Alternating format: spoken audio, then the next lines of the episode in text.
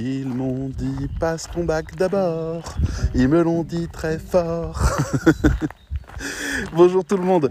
Euh, je démarre ce podcast sur euh, une petite ligne de la chanson des Wriggles, W-R-I-G-G-L-E-S, le morceau le plus célèbre qu'ils aient jamais fait, hilarant, je vous le recommande, qui s'appelle Passe ton bac d'abord. Voilà. Le podcast d'aujourd'hui, eh ben, je rebondis un peu sur l'actualité puisque nous avons euh, à la une de tous les journaux le fait que nos chers bacheliers vont tenter de décrocher le Saint Graal validant toutes leurs études euh, jusque-là, qui s'appelle le bac. Le bac en France, bien sûr, mais j'imagine que dans tous les pays du monde qui m'écoutent, il y a un équivalent du bac. Euh, bon, c'est la francophonie, c'est souvent des anciens territoires français, euh, je ne sais pas si on peut dire ça comme ça, on va dire des anciennes colonies françaises. Donc ça veut dire que la France a installé son propre système. Euh, c'est pas dit que vous ayez beaucoup décalé avec le temps, euh, parce qu'on aime bien garder les systèmes qui fonctionnent plutôt que de les remplacer par d'autres systèmes à inventer qui fonctionneront aussi. Donc il y a de fortes chances que où que vous soyez en francophonie, euh, ben, vous ayez le bac aussi. Je dis ça parce qu'en Allemagne, par exemple, ça s'appelle le Abitur et ça n'est pas le bac, ça n'a pas du tout le même sens et ça fonctionne pas de la même manière. Donc, c'est pas une évidence le baccalauréat. Mais la question que ça soulève, euh, d'abord, merci pour vos petits messages concernant euh, le podcast, euh, le dernier que j'ai fait où je vous ai parlé pendant dix longues minutes. Après, en philosophant quelque peu et en essayant d'amener des éléments intéressants, hein, quand même, il y, y, a une motivation. Mais de ma petite maladie du moment, donc je vous donne ma situation actuelle parce que ça en devient de plus en plus fascinant. C'est-à-dire que mes oreilles sont à présent débouchées, je ne tousse plus, ou je n'ai quasiment jamais toussé, mais en tout cas ça va. Euh, le nez qui coule, c'est quasiment terminé, mais le goût n'est pas encore revenu. On va dire j'ai 30% du spectre du goût, donc c'est un peu bizarre, les aliments n'ont pas le même goût. Et surtout, j'ai un goût permanent de plastique brûlé dans la bouche et dans le nez, ce qui est euh, assez déconcertant. De, de faire tout ce qu'on peut pour, enlever ça, mais j'ai ce goût de plastique brûlé. Encore pendant quelques jours, j'imagine, le temps que tout se résorbe. C'est le, les canaux ORL qui sont euh, bouchés, enflés, etc., qui doivent finir de, de guérir et qui envoient des faux signaux. Donc voilà, j'ai du plastique brûlé en bouche en ce moment. Je vous avoue que euh, ça casse un peu la motivation de manger des bonnes choses. Mais bon, Enfin voilà, espérons que j'en profite pour perdre un petit peu de poids, mais selon ma balance, ça n'a pas marché. Bref, revenons un petit peu à cette histoire du bac. Quel est l'intérêt de euh, cette histoire de, de passer le bac par rapport au rédacteur web? Comment on fait le lien entre les deux? Ben, Tout simplement, euh, lorsqu'on a fait notre événement en avril, euh, donc pendant tout le mois d'avril, on a fait euh, toute une série d'événements sur tous les réseaux sociaux pour annoncer que nous commencions une formation que nous souhaitions euh, fabriquer avec les élèves, comme nous l'avions fait il y a deux ans, parce que ça nous a donné des résultats formidables et que les élèves ont adoré. Donc il n'y a pas de raison de se priver de ce plaisir-là. Ça s'appelle la nouvelle formation, la nouvelle euh, formation de rédacteur web communicant du cercle des rédacteurs. Eh bien, euh, il y avait quelqu'un dans, un live, parce qu'on faisait des lives, des rencontres, euh, il y avait quelqu'un qui m'a demandé si le fait de ne pas avoir le bac était une contrainte ou un problème par rapport au métier de rédacteur web. Et bah, la réponse est bien sûr non, parce que je ne vais pas commencer à lui dire oui, oui, c'est foutu, c'est machin. Non, non, c'est pas une contrainte. Par contre, euh, c'est un obstacle, un obstacle en plus. Et c'est là-dessus que je vais avoir l'occasion un petit peu de discuter avec vous. Non pas que je vous encourage à passer le bac, mais que je vous dise en fait quelles sont les vertus du bac, parce que c'est ces vertus-là qu'il va falloir que vous remettiez à l'intérieur de vos vies et de votre discipline personnelle pour pouvoir compenser en fait ce que le bac vous offrait. Alors le bac, déjà, euh, moi je l'aime beaucoup. Je sais qu'il y a plein de gens qui trouvent qu'il est inutile, et c'est vrai, il est inutile. Mais il est basé sur l'université grecque. Donc c'est le bac, c'est pas un, truc nouveau. Hein. C'est, c'est, ça repose sur les modes d'université, les modes d'apprentissage de l'université des citoyens en Grèce antique, et euh, ça repose sur ce qui compose un citoyen en termes de savoir et de compréhension du monde. Donc vous vous en rendez pas compte, vous étudiez des trucs qui vous intéressent pas, l'histoire, la géographie, oh là là, les mathématiques, la philosophie, euh, la, je sais pas, toutes les autres matières, le français aussi bien sûr et les langues étrangères, langues et cultures étrangères d'ailleurs, etc., etc. Mais en fait tout ça, ce bac là est conçu pour ne pas être utile. Il est conçu, il y a plein de gens qui reprochent au lycée de ne pas fabriquer des bons travailleurs, de ne pas les former au monde du travail. Bon, il y a des cours d'éducation civique aussi, hein, et euh, il y a aussi parfois des cours d'entreprise, mais là on rentre plus déjà dans les spécialisations. Ne me demandez pas les noms, j'y suis pas allé depuis trop longtemps. À mon époque, ça s'appelait S, E, S et L. Moi, je fais partie de la génération L, bien sûr. Les fainéants, ceux qui n'avaient pas envie de faire des maths. Mais en tout cas, qu'est-ce qu'on s'est bien marré. Donc c'était cool. Mais ceux qui faisaient économique et social, eh ben, ils avaient une vraie ouverture sur le milieu de l'entreprise. Et avec le recul, je me dis que j'aurais dû choisir cette branche-là plutôt que de me croire poète. Mais c'est pas grave, j'ai été poète et j'aimais bien. En tout cas, ce bac compose, ou structure plutôt, avec des savoirs qui, on le sait, ne resteront pas, le citoyen de demain. Les jeunes qui passent le bac ont 18 ans et on leur donne la euh, majorité et le droit de vote à 18 ans. Et le droit de conduire, et le droit de s'émanciper, et le droit de disposer de leur vie, et le fait de ne plus être euh, sous la responsabilité des parents, etc. etc. Donc, l'école est là pour être raccord avec ce moment de passage dans la vie. C'est vraiment à l'attention des jeunes que ça a été fait, à l'attention aussi de la France de demain. Le fait que ce bac forme ceux qui vont voter, ceux qui vont agir, ceux qui vont travailler, développer, etc., etc. Donc, avant de toucher au corpus du bac, on doit se poser la question du citoyen que ça fabrique. Est-ce qu'on veut que ce soit des travailleurs, des gens qui pensent employés directement, salariés Comment je vais faire pour être salarié? Je veux pas que le bac se soucie de ça. Je ne veux pas que l'université se soucie de ça. Je veux qu'elle forme des esprits critiques. Donc c'est génial si vous y prenez deux secondes de savoir qu'on enseigne la philosophie. La philosophie, l'art de penser par soi-même, l'art de comprendre que son opinion a de la valeur pour soi-même. Le fait qu'on vous demande votre avis, le fait qu'on vous fasse travailler la manière dont vous construisez votre avis, je trouve ça génial. J'ai toujours aimé les cours de philosophie. On arrivait, on disait alors, on parle de quoi aujourd'hui?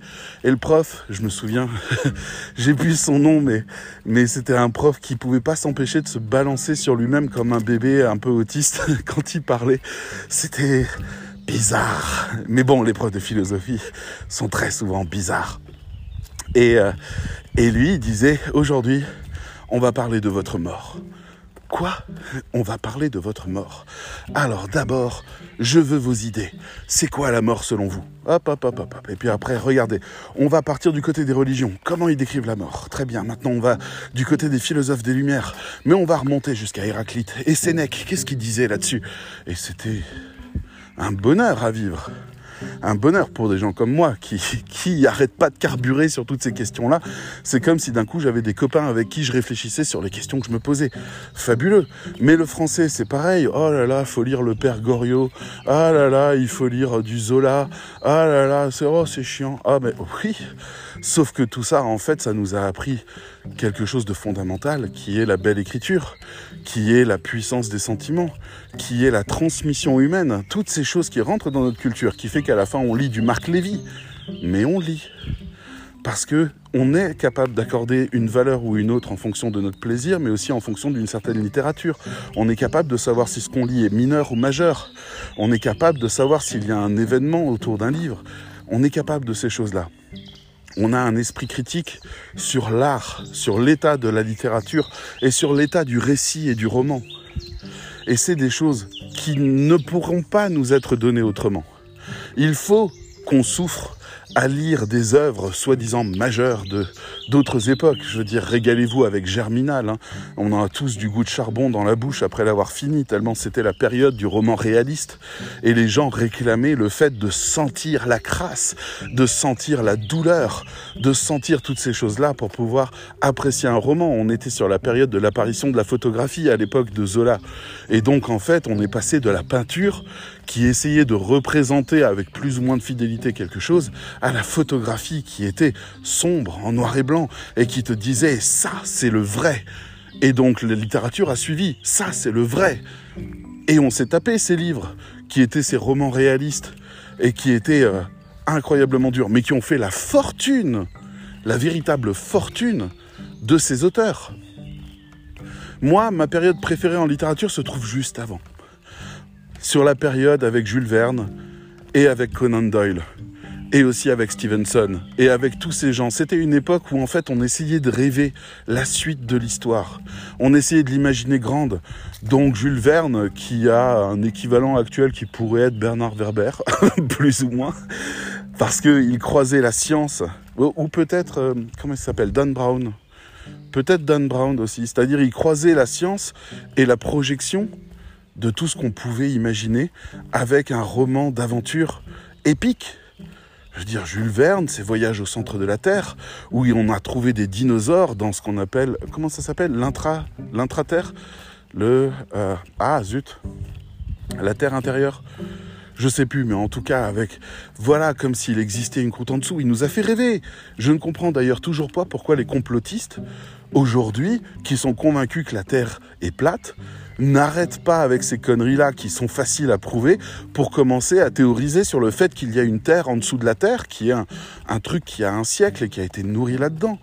Donc euh, ça peut être vachement bien de commencer à avoir des gens qui disent oui on nous cache la vérité, en fait il y a bien un monde souterrain dans lequel il y a des dinosaures, etc. Je veux dire c'est, on a fait des jeux de rôle, on a fait des romans d'aventure là-dessus, on a tous les Alan Quatermain qui touchent de près ou de loin à ça. Je veux dire on peut se régaler avec ça parce que la Terre plate, euh, excusez-moi mais bon une fois qu'on a fait le tour de la Terre plate, bah, on revient au point de départ et puis il y a rien de nouveau. Là on parle d'un monde qui est caché en dessous de notre monde pourquoi personne ne s'empare de ça? Ça me frustre quelque peu. Mais il y a aussi, euh, comment ça s'appelle, les chroniques de Mars? Alors les chroniques de Mars, ça date aussi de 1900, ça c'est les périodes que j'aime beaucoup, où euh, on imagine un voyage sur Mars et toute une aventure là-dessus, à l'époque, avec l'imaginaire de l'époque. Alors si vous voulez vous dire, ah ouais bon, la, saga des chroniques de Mars, c'est quand même, euh, voilà, il y a quand même pas mal de pavés là-dedans, c'est un petit peu lourd, eh ben allez voir le film qui a coulé euh, Disney, qui s'appelle John Carter, qui est Les Chroniques de Mars. Allez voir ce truc-là, c'est réalisé par les réalisateurs de Pixar, mais c'est un vrai film.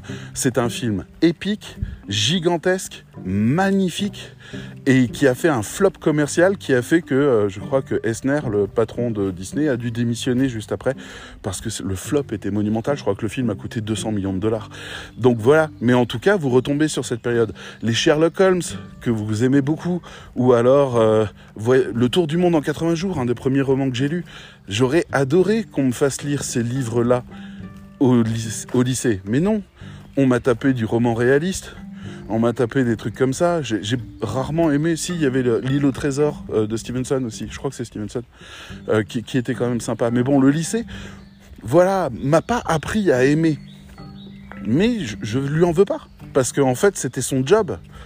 Son job, c'était de m'apprendre l'histoire, de m'apprendre... Enfin, qui aime aujourd'hui les romans réalistes alors que ce sont nos plus grands auteurs Balzac et compagnie.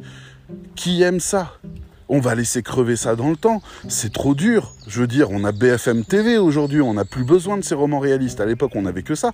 Mais là, aujourd'hui, si on veut connaître la réalité des gens, on a YouTube, on a BFM TV, on a plein de canaux qui sont en direct. Alors aujourd'hui, je suis avec un SDF. Euh, comment tu vas? Vas-y, raconte-nous. Euh, alors, tu souffres comment? Ah, t'es en train de lécher le trottoir parce que t'as faim, c'est rigolo. Euh, sérieusement? Moi, je, veux bien, euh, mais c'est vrai que Balzac, on va l'enterrer. On va l'enterrer parce que tout simplement, en fait, il n'est plus raccord avec notre époque. Il est trop dur, trop sombre, trop noir. Moi, j'aime beaucoup Edgar Allan Poe, par exemple, parce qu'il me faisait rêver avec ses enquêtes, le meurtre de la rue Morgue, etc. C'était sidérant. Euh, ou alors, euh, ah, Oscar Wilde. J'ai beaucoup aimé Oscar Wilde parce qu'il est un petit peu fou et puis qu'il sait le faire comprendre. J'ai aussi lu du Lovecraft parce que oui, voilà, j'ai un passé de rôliste. Qu'est-ce que vous voulez que je vous dise? Cthulhu, c'est pas n'importe qui pour moi.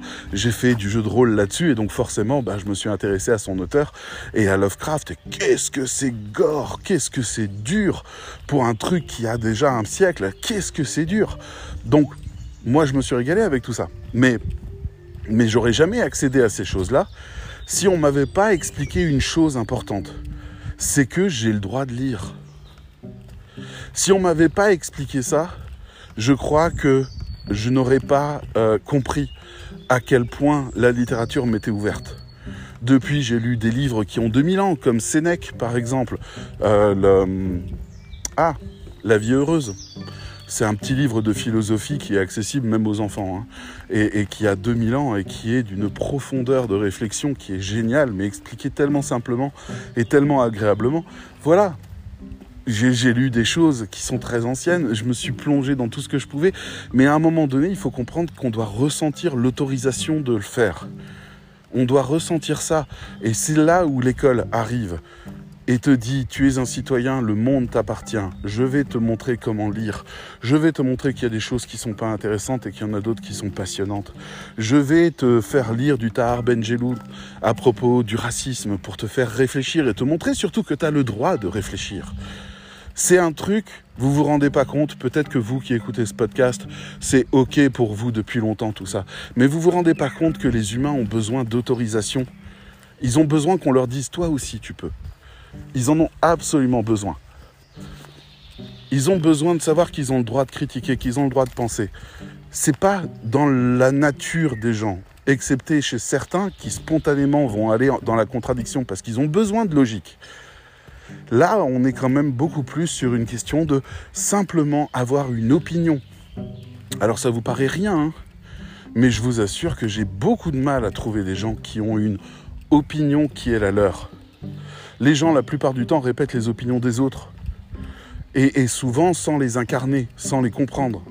Voilà, est-ce que euh, tu penses que, je sais pas, euh, comment est-ce que ça s'appelait encore? Oh là là Ça se voit que le temps est passé. Didier Raoult et, euh, et son... Eh ben, j'ai plus le nom du médicament qu'il a essayé de nous refourguer. J'ai le Redemsivir, mais c'est certainement pas celui-là. Le plaquenil, c'est ça, et c'est de... Bref, on va dire le plaquenil c'est le nom du médicament et, lui parler de la molécule derrière. Ça va me revenir. J'ai pas dû euh, dormir suffisamment aujourd'hui. Niveau mémoire, c'est pas super accessible, mais bon. Donc le plaquenil, par exemple, euh, ok. Euh, nous avons Didier Raoult qui affirme que ça marche. Nous avons des études qui sont assez mineures qui prouvent que ça marche. Nous avons des études qui sont majeures qui prouvent que ça marche pas mais en même temps, il y a des résultats euh, que Didier Raoult montre qui montreraient que ça marche, mais en même temps, il y a le Conseil de l'Ordre des médecins qui a remis en question ces études-là en disant que Didier Raoult les avait pipotées, mais en même temps, il y a des gens qui... Moi, cette expérience-là a été la plus traumatisante concernant euh, le confinement. Le reste, ça va. Je veux dire, euh, il n'y avait pas de masque parce qu'ils étaient périmés, ok, tout ça. Vous voyez, on, on a suivi l'actualité. Mais alors Didier Raoult, à l'heure actuelle, je ne suis toujours pas capable d'avoir une vraie opinion sur lui de savoir s'il ment ou s'il dit la vérité, s'il a fraudé, s'il a pas fraudé. Je sais qu'il a fait des trucs, je sais qu'en même temps il a été victime de coups montés, ça je le sais. Je sais aussi que ce qu'il a affirmé s'est avéré faux, mais qu'en même temps d'autres choses se sont avérées vraies. Je ne sais pas quand il ment, je ne sais pas quand il dit la vérité, j'ai l'impression qu'il fait les deux. Je ne sais pas si c'est une autorité, je ne sais pas s'il est pertinent. Pour moi, les scientifiques étaient des gens raisonnables qui affirmaient des choses prouvées. Là, j'ai rien compris mais ça m'a totalement dépassé.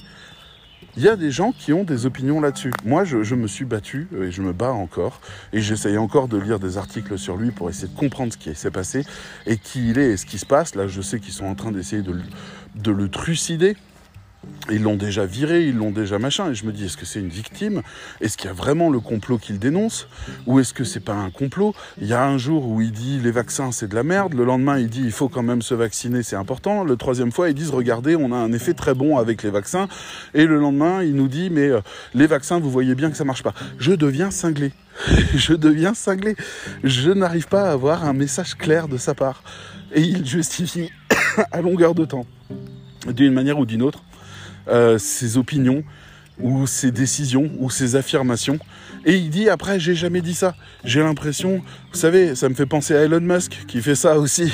Ça me fait penser, il y a eu Steve Jobs aussi qui faisait ça aussi, qui faisait une connerie et qui essayait de la tourner autrement. Et, et, et je me dis, mais il n'y a personne pour les arrêter, ces gens-là. Il n'y a personne pour leur dire, stop, tu te tais, tu te poses, t'écris un livre quand ça se sera fait et que tu l'auras bien bossé, on considérera que c'est ça ton point de vue. Et on l'étudiera et on argumentera. Parce que oui, il faut avoir de l'argumentation pour résister à ça. Il y a des gens qui se sont fait tatouer le portrait de Didier Raoult. Il y a des gens qui jurent que Didier Raoult a raison et que c'est Macron qui essaye d'étouffer l'affaire. Il y a des gens qui sont convaincus qu'il y a des lobbies pharmaceutiques phénoménaux. Je veux dire, est-ce que vraiment on a un président qui est ravi de payer dix fois le prix d'un médicament? Pour une population entière, sachant qu'il endette son pays et que ça va se retourner contre lui, et qu'on va le détester pour ça, est-ce que vraiment c'est ça le meilleur coup qu'il pouvait jouer? Non. Alors il faut faire des tonnes d'exercices de pensée pour essayer de déconstruire les choses, pour essayer de faire quasiment une enquête soi-même. Parce que tout le monde arrive avec des affirmations différentes. Et eh bien ça, c'est l'école qui nous l'apprend. C'est l'école qui nous apprend à être critique. Alors vous pourriez me dire, hey, David, t'as quand même sérieusement dévié là. On parlait de rédaction web quand même. Oui, on parlait de rédaction web. Eh ben, quand vous devez écrire un article de blog, eh ben, vous devez faire attention à ce que vous racontez. Vous devez faire votre petite enquête. Vous devez repérer vos sources. Vous devez être critique. Vous devez questionner. Vous ne pouvez pas rester passif à reproduire les choses. Si, vous pouvez le faire à la limite. Mais euh, attention, parce que votre client, il peut s'en prendre une dans la gueule à cause de ça. Donc c'est ce qui fera aussi votre qualité. C'est le fait que vous sachiez comprendre une situation, que vous sachiez l'articuler. Un exemple comme ça, deux balles, vraiment le truc que tout le monde a vécu. Hein. Oui, vous avez un client qui travaille dans le bien-être et la santé, il vous demande de faire un article sur le détox. Haha, vous commencez, vous faites des recherches, vous tombez bien sûr sur 90 articles avec des recettes de détox et vous tombez sur 10 articles scientifiques qui vous disent que le détox c'est de la connerie, que c'est juste un terme marketing et que ça n'a aucune réalité biologique. Non, c'est pas parce que tu bois du, du, de l'infusion de telle ou telle plante que d'un coup ton corps se met à éliminer les toxines. D'ailleurs, on ne sait pas de quelles toxines il parle. Si on parle des métaux lourds, on n'arrive pas à les sortir du corps. Pas comme ça. Si on parle de, nettoyer le côlon ou ce genre de truc, c'est des fibres. C'est le seul truc qui marche.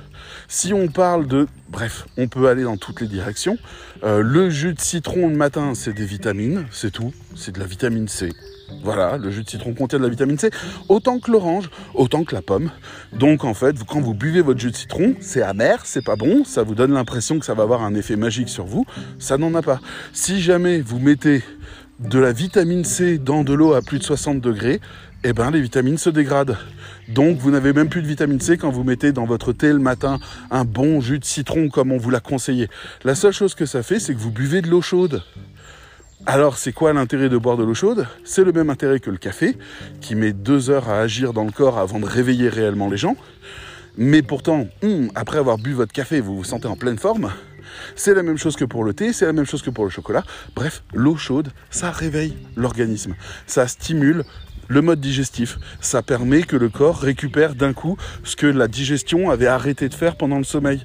Donc les vitamines, les nutriments, les trucs, etc. Hop, ça réalimente tout. Vous réveillez votre corps avec de l'eau chaude. Si vous mettez du citron dedans, il n'y a plus de vitamines, il n'y a plus rien, ça marche plus, c'est cassé. Ça reste juste de l'eau chaude. Et donc quand vous lisez ça, et que vous avez votre client qui vous dit un article sur le détox, eh ben, vous devez prendre une décision. Je dis pas quelle décision vous devez prendre. Parce que le détox est un terme marketing qui permet de vendre. Votre client, il est super sympa, il s'appelle Greg, il a 23 ans, il vient de lancer son e-commerce, il a récupéré des tonnes de tisanes et de thé détox, il travaille sur le détox, il essaye de mettre en avant des choses. Ok, maintenant, est-ce qu'il faut aller lui dire, mec, ce que tu vends, c'est une arnaque? Sauf qu'en fait, on a toujours le petit effet placebo qui existe quelque part qui fait que les gens, quand ils boivent leur tisane détox après avoir trop bouffé, ils se disent Ah, bah, c'était bien. Ah, bah voilà, maintenant que j'ai bu ma petite tisane, je vais mieux digérer. Eh ben, ça marche. Parce que c'est de l'eau chaude. Si jamais vous avez mal au ventre, hein, si c'est trop dur pour vous, eh ben, buvez de l'eau chaude. ça aide, ça stimule l'organisme. Non, mais on est sur des choses comme ça. Donc, ce que l'école vous a appris en mettant en contradiction des choses, c'est quelque chose que vous allez utiliser ici. Donc si vous n'avez pas passé le bac, si vous n'avez pas poussé jusque-là, il vous manque peut-être l'esprit critique. S'il vous manque cet esprit critique-là, qui est essentiel dans notre travail, eh bien vous pouvez vous le forger par vous-même. Par exemple, en regardant des émissions de zététique. La zététique, Z-E-T-E-T-I-Q-U-E. E. La zététique, c'est la science de la confrontation des croyances et des pensées magiques et des théories euh, bizarres et des trucs comme ça avec la science. Par exemple, qu'est-ce que pense la zététique de la Terre plate? Ah, c'est Terre creuse. Le mot que je cherchais depuis tout à l'heure, c'est la théorie de la Terre creuse. Le fait qu'il y a un autre monde à l'intérieur, en dessous de notre monde, qu'il y a un trou et qu'il y a un autre monde qui flotte à l'intérieur, un peu comme un noyau. Euh, donc c'est la Terre creuse, euh, le Hollow Earth, voilà en anglais. Mais la Terre plate, voilà, il y a des gens qui pensent que notre Terre est plate. Eh ben la, la zététique vient et dit ok, voilà les arguments contre la Terre plate, enfin pour la Terre plate c'est ça. Voilà ce que nous pouvons y opposer scientifiquement. Et ça, ça vous apprend l'esprit critique. Parce que ça va plus loin que ça. Le New Age, par exemple, le nouvel âge, le New Age, qui est si important aujourd'hui, vous vous en rendez même plus compte, tellement il a contaminé absolument tout, et tellement il permet à des gens d'abuser de la crédulité de certaines personnes, tellement les études contredisent des choses qui sont affirmées et convaincues. C'est... Euh, je sais plus, je, crois que c'est Bertrand Musla. En ce moment, je suis en train de, de me pencher sur euh, des comiques sur internet qui s'appellent euh, Yes vous aime. Je vous conseille ça, Yes vous aime. Euh, c'est que du bonheur. C'est vraiment que du bonheur. Et à un moment donné, il faisait un épisode sur l'homéopathie et il commençait son épisode par cette phrase Il n'y a aucune étude aujourd'hui qui prouve l'efficacité de l'homéopathie, ce qui est bien la preuve que la science ne sait pas tout. Et c'est exactement leur argument. Sauf que quand on le dit comme ça, on se dit mais quoi? Tu plaisantes? Mais oui, je dis rien pour l'homéopathie parce que je crois aux vertus du placebo et donc de l'auto-guérison et compagnie. Et s'il y a des gens qui arrivent à guérir par l'homéopathie, euh, je sais pas si l'homéopathie marche, mais je sais que le placebo marche. Et donc je suis ravi que des gens ne prennent pas des médicaments qui modifient la chimie de leur corps pour guérir. Donc pour moi c'est ok qu'ils prennent du sucre ou qu'ils prennent de l'homéopathie qui marche. Euh, dans les deux cas c'est pareil, ça ne modifie pas la chimie du corps. Donc pour moi c'est plutôt cool et j'aurais tendance à le garder euh, en tant que première approche de la plupart des petites pathologies plutôt que de foutre tout de suite euh, des antibiotiques ou des trucs comme ça qui peuvent avoir un vrai impact. Donc moi je, préfère ce qu'on appellerait, par contre je le mettrais en médecine douce. Voilà, et que ça resterait en médecine douce, euh, alternative, mais que ça arrête d'être dans le champ des médecines. Mais en même temps, ça a besoin d'être crédible. Alors, voilà, bref, c'est compliqué. Mais je fais clairement partie des gens qui ne considèrent pas qu'il y a un effet scientifique, scientifiquement prouvé à l'homéopathie. Mais je ne suis pas hostile pour autant. Voilà, ça s'appelle une opinion. Donc, désolé hein, si vous croyez à mort à l'homéopathie, euh, ne me voyez pas comme un ennemi, mais plutôt comme une personne zététique, justement. Donc dans la zététique, avec le New Age et compagnie, tous ces arguments autour de la méditation transcendantale, du transfert des énergies, de l'imposition des mains, etc., du yoga tantrique, de l'évolution spirituelle et compagnie, euh, tout n'est pas faux.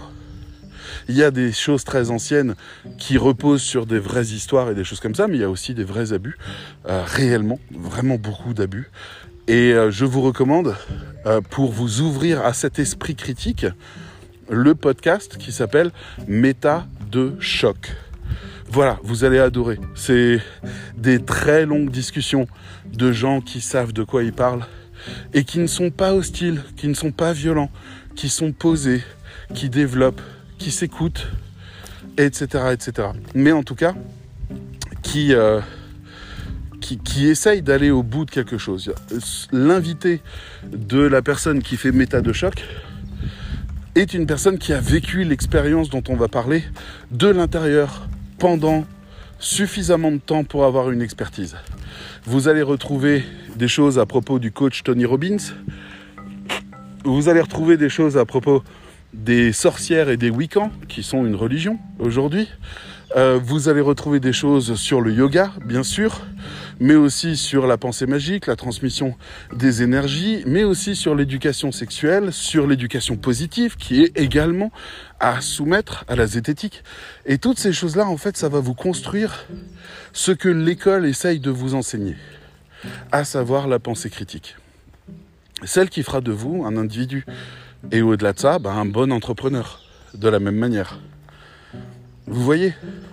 Donc quand vous voulez être un bon rédacteur web, si vous perdez de vue le fait que vous êtes quand même à l'intérieur d'un bateau sur la mer et qu'il n'y a qu'un seul capitaine sur ce bateau et que c'est vous et que donc euh, soit vous vous rattachez en permanence à d'autres bateaux comme un salarié qui cherche un patron, soit vous vous comportez comme un capitaine et vous prenez les décisions qui sont les meilleures pour vous, la différence entre les deux se, se situe souvent dans la pensée critique selon ma conviction personnelle et aussi dans l'autorisation. Et là, c'est pareil. L'école nous fait travailler sur une certaine individualité, en nous incitant à aller à l'université après, à choisir notre destin, à prendre les décisions des choses qui nous importent vraiment, etc. Après, peut-être qu'ils poussent pas assez là-dessus, mais en même temps, ils essayent jusqu'au lycée de ne pas s'approcher de la sphère du travail parce que c'est une sphère politiquement de droite. D'accord? On, est euh, sur une décision politique. Je n'ai rien contre la droite, mais je ne peux pas envisager une école qui fasse une orientation politique dans son enseignement. Elle doit être le plus neutre possible et fabriquer des citoyens qui peuvent se positionner librement à gauche ou à droite, ou à l'extrême gauche, ou à l'extrême droite, ou au centre. Voilà, c'est les citoyens doivent pouvoir choisir. Ils doivent pouvoir entendre les arguments, les confronter et réfléchir au destin qui est le leur. Mais l'éducation nationale, c'est de l'éducation. Si jamais on commence à avoir une politique de droite en disant le marché du travail, le travail, le salariat, comment est-ce qu'on fait du business, comment est-ce qu'on fait du fric, j'entends des, des coachs qui disent oui, l'école ne vous apprend pas à faire de l'argent. Encore heureux. L'école nous apprend à vivre ensemble. L'école nous apprend que nous sommes tous égaux. L'école nous apprend l'égalité des chances et nous apprend aussi que nous pouvons faire confiance à notre pensée, à notre raisonnement, à notre discipline, que nous sommes capables d'accomplir des grandes choses. C'est l'étape du baccalauréat où en fait on va se mettre en mode turbo pendant quelques temps pour réussir à passer ça pour réussir à avoir le fameux baccalauréat. Si vous vous demandez, bien sûr que j'ai eu le baccalauréat au rattrapage. voilà. C'est, ça fait partie de mon histoire. Après, j'ai fait des années d'études à la fac qui sont beaucoup mieux passées, mais le baccalauréat, je sais pas, j'y ai pas cru. Je me suis planté sur une ou deux matières, je me suis retrouvé, j'étais un peu trop limite sur les autres, je me suis retrouvé au rattrapage. J'ai rencontré une femme que j'ai beaucoup aimée et avec qui je suis resté quelques années, donc c'était euh, ma première copine. Alors quelque part, je ne regretterai jamais le fait d'avoir été au rattrapage. Mais euh, en tout cas, euh, ce que j'y ai vécu au rattrapage, euh, c'est très bien passé, c'était un moment génial. Et j'étais presque content d'avoir cette originalité-là. De ne pas avoir le bac avec mention bien, ou assez bien, ou très bien, comme mes copains qui ont couru, mais d'avoir eu au rattrapage. Voilà, moi, j'étais pas convaincu, convaincu. bon, avec le recul aujourd'hui, ça va. Sur le moment, je me suis bien sûr fait tuer par mes parents. C'était bien légitime, mais j'ai assumé. Et c'était peut-être la première fois que j'assumais vraiment quelque chose en disant, ok, j'ai merdé, je vais le chercher le bac et je vais le ramener. J'ai eu 2,18 Et euh, ça règle tout. voilà, je suis revenu. Et je crois même que, je sais plus si la règle était en place, mais si j'avais pu avoir finalement une mention après le rattrapage, je crois que j'étais en mention assez bien. Bon, ça vaut ce que ça vaut. Mais en tout cas, c'était la première fois que je me battais pour un projet. La première fois que j'ai compris que je pouvais réussir, que en fait je m'étais pas mobilisé suffisamment, que c'était pour moi que ça se passait, pas pour quelqu'un d'autre. Ça fait partie des expériences que le bac m'a enseigné. Et ça fait partie des choses qui me sont utiles tous les jours en tant qu'entrepreneur. Donc là, c'est pareil, c'est une prise de conscience à avoir. La plupart des gens cherchent à se mettre à l'abri dans un monde simple. Le monde doit être simple pour eux. Donc salariat. Ou alors freelance, mais avec des clients récurrents qui changent pas trop, qui, qui passent toujours les mêmes types de commandes, etc. C'est pas la vie. C'est pas comme ça que la vie fonctionne.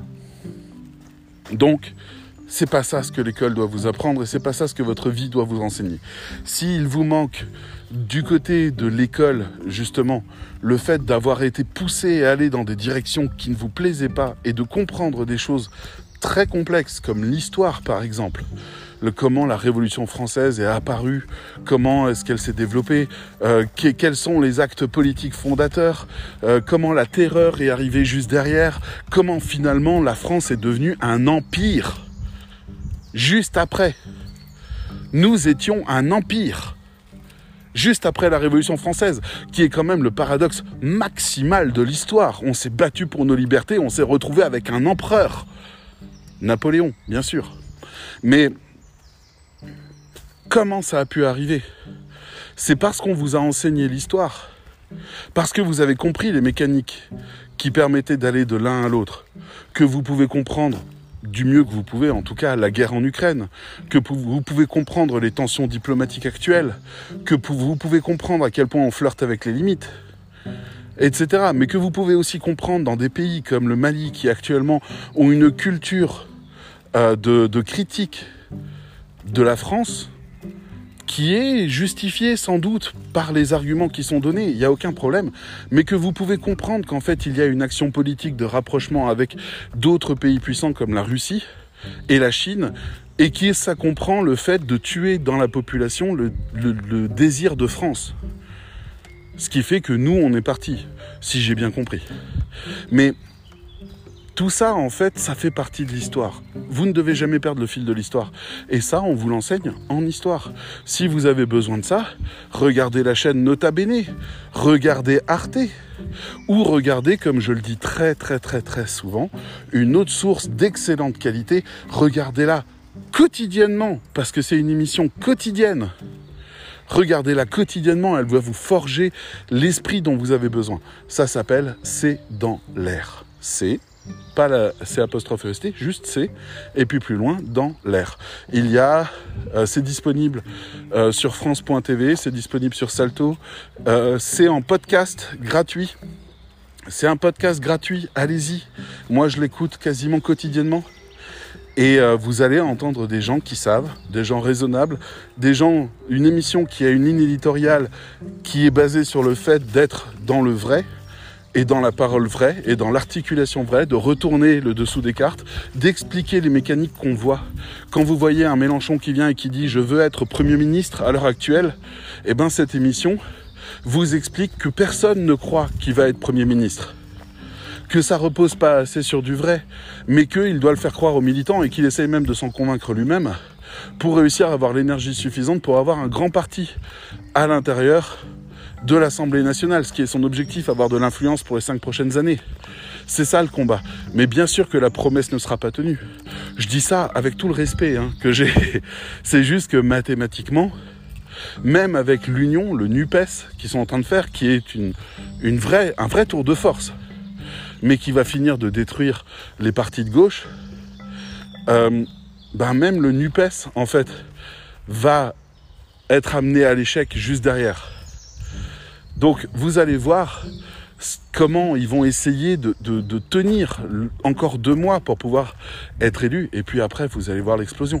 Mais tout ça, en fait, on le sait, quand ce sont des politologues, des journalistes extrêmement informés, des critiques, des théoriciens, des philosophes qui vous l'expliquent.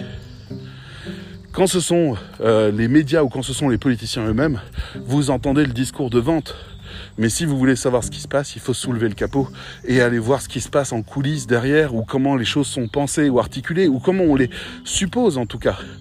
Pourquoi certaines portes sont fermées et d'autres ouvertes? Quels sont les véritables buts? Eh bien ça, vous l'avez. Vous l'avez disponible tous les jours pendant une heure. Ça s'appelle C'est dans l'air. C'est une source que je considère extrêmement fiable. Voilà, il y a eu pendant la période présidentielle juste avant, euh, il y a eu une émission à un moment donné, il était question de euh, voilà, de, des candidats et notamment de Marine Le Pen. Et il y a eu une invitée du plateau qui a commencé à tenir un discours qui était un peu étrange. Elle disait oui, Marine Le Pen n'a pas eu la chance de s'exprimer, Marine Le Pen n'a pas pu argumenter telle chose ou telle autre. Bref, c'était engagé. Et eh ben le présentateur l'a bloqué tout de suite. Il a dit merci, on va faire une petite page de pub. Elle est revenue après. Elle disait plus rien, c'est bon. il avait arrêté en disant non mais oh, eh, qu'est-ce que tu es en train de faire? On ne te demande pas de dire du mal de Marine Le Pen, mais on te demande d'avoir de la distance. C'est le critère de cette émission. D'où le fait que je renvoie tout le monde vers ça. C'est dans l'air. Méta de choc, la zététique. Je vous les répéterai jamais assez parce que c'est ça vos fondamentaux. Intéressez-vous à l'histoire, intéressez-vous à la géographie, compensez tout ce que l'école vous a enseigné, que vous n'avez pas vu parce que ce sont des mécanismes de pensée. Là où je veux en venir, le cœur du cœur du cœur de mon discours.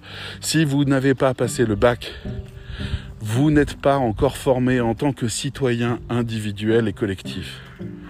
Vous pouvez faire le reste du chemin tout seul. Vous devez accepter que le monde est une pluralité. Vous pouvez accepter qu'il n'y a pas forcément une vérité sur un fait. Vous devez accepter que l'avenir d'une nation se dessine par la majorité de ceux qui pensent, mais aussi par les minorités qui les influencent. Vous devez accepter que l'histoire nous fait écho en permanence à nos décisions à venir. C'est parce que vous allez vous nourrir de ces savoirs-là, quitte à ne pas les retenir, c'est pas grave. Mais que vous en compreniez à chaque fois les mécanismes, que vous allez travailler dans votre cerveau des nouveaux canaux de pensée, parce que les cerveaux, les neurones se connectent avec des liaisons qui sont plus ou moins fortes en fonction du nombre de fois où vous les utilisez. Par exemple, ça vous donne le cas dans les usines où des gens vont très très vite sur des tâches données alors que euh, sinon ils sont tout à fait normaux. Mais quand ils sont sur cette tâche-là, ça va extrêmement vite parce que ils ont un cerveau qui est euh, qui a des très gros canaux sur tous les process là à force d'entraînement. Le cerveau est malléable, le cerveau est plastique. Donc si vous voulez que votre cerveau fonctionne dans toutes les directions, et puis être polyvalent et vous permettre d'être entrepreneur, bien sûr qu'il faut écouter des témoignages d'entrepreneurs, aucun problème là-dessus.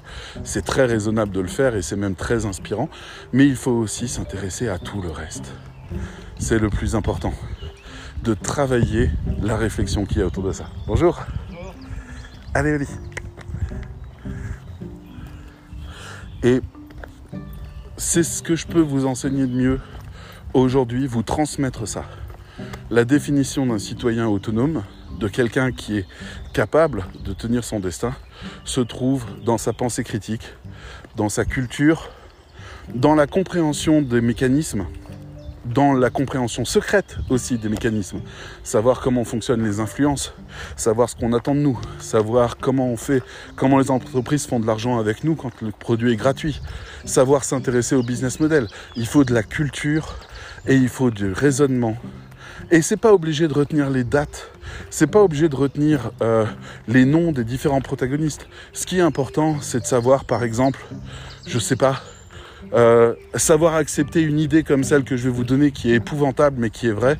Les Russes utilisent le viol comme arme de destruction de la communauté ukrainienne.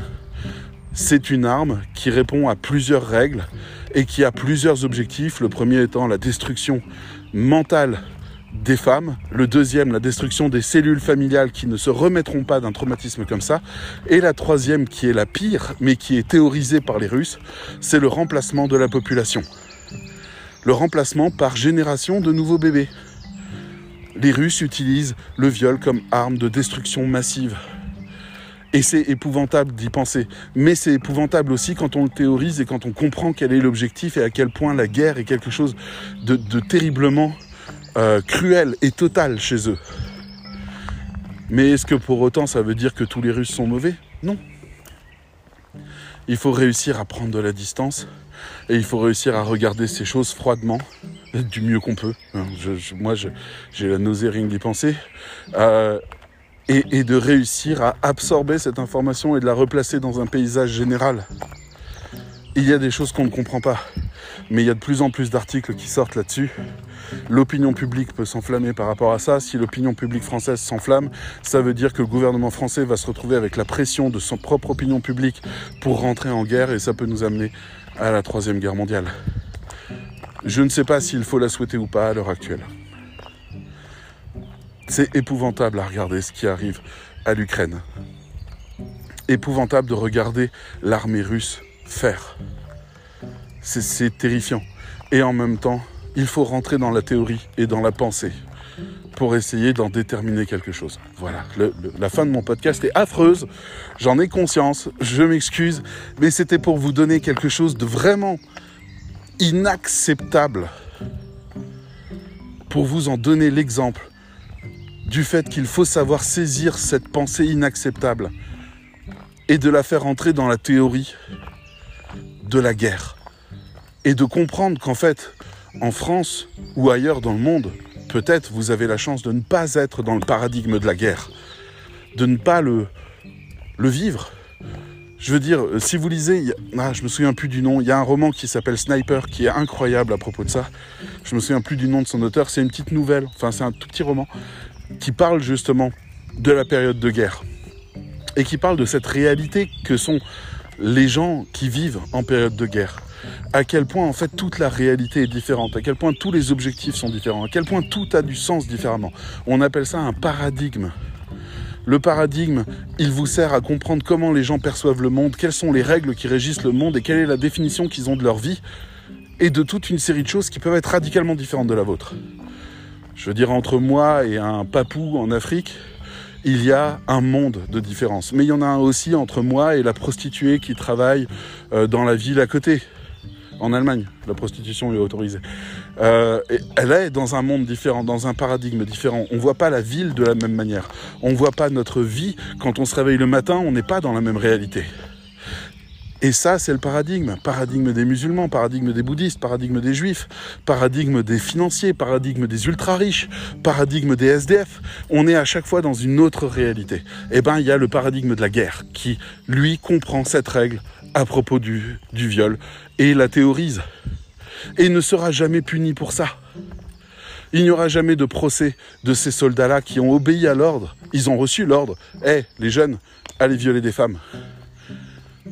Comment vous voulez qu'on accepte ça? Mais ça, ça nous permet de comprendre qu'on est dans un paradigme ici et que quand on est en période de guerre, on est dans un autre paradigme. Et que ces jeunes qui jusque-là étaient juste des militaires qui s'entraînaient et qui jamais n'auraient violé quelqu'un, se retrouvent à recevoir l'ordre de le faire. Et dans leur paradigme, ça fait du sens. C'est tout ça. Désolé, je ne devrais pas finir à propos du viol.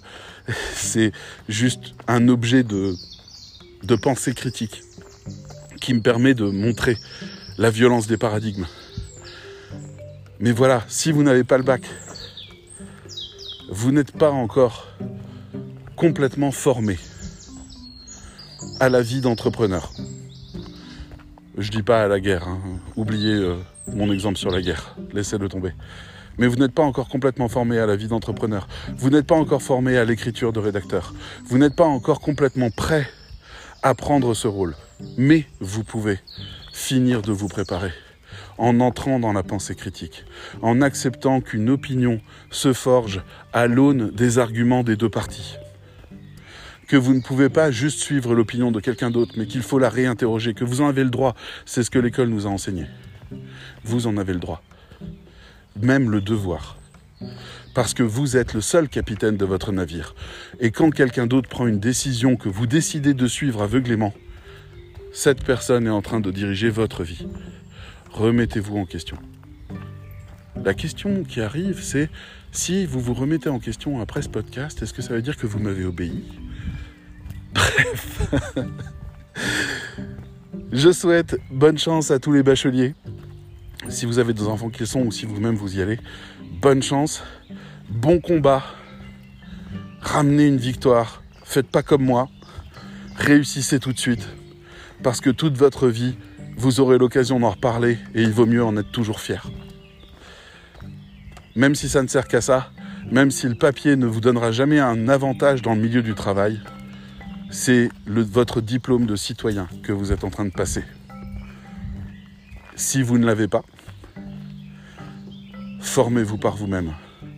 Si vous l'avez raté, formez-vous par vous-même. Si vous avez abandonné les études avant, formez-vous par vous-même. Un citoyen est un citoyen. Le diplôme ne donne pas le droit de citoyen, c'est l'âge.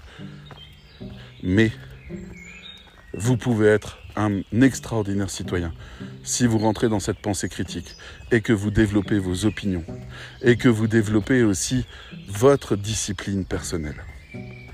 Voilà, c'est vraiment compliqué, je crois, comme podcast. J'espère que je vous ai pas trop saoulé, que je vous ai donné des éléments de réflexion. Je vous rappelle mes trois sources avant de vous laisser. Les trois sources que je vous recommande. Faites des recherches sur le mot zététique, Z-E-T-E-T-I-Q-U-E.